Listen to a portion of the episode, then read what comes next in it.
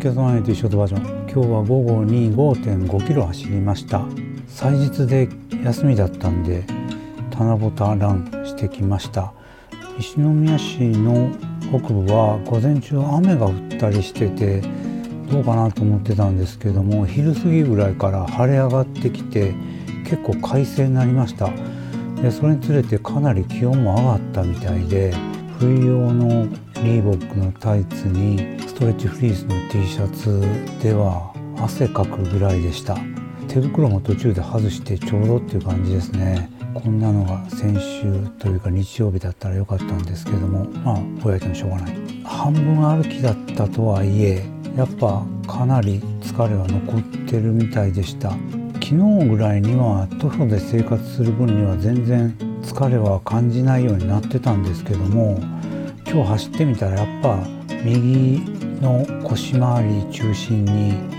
まだ疲れが残ってるなっていうのを実感しました。だから今日はもうあえてゆっくりで距離も短めにして帰ってきました。まあちょうどいいリカバリーランできたんじゃないかなと思ってます、えー、全然話変わるんですけども日本では発売されへんなって言ってたアシックスのスーパーブラスト発売される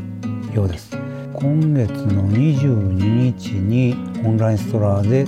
先行発売ということだそうです、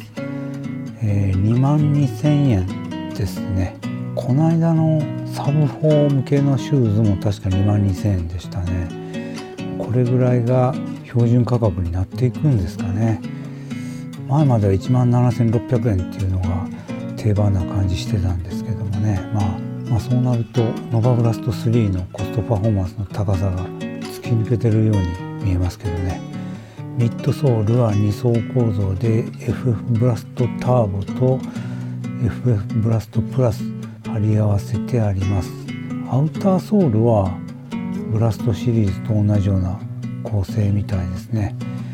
でスタックハイトが 37.5mm でノバブラスト3よりも 6mm 厚いって書いてあるからノバブラスト3は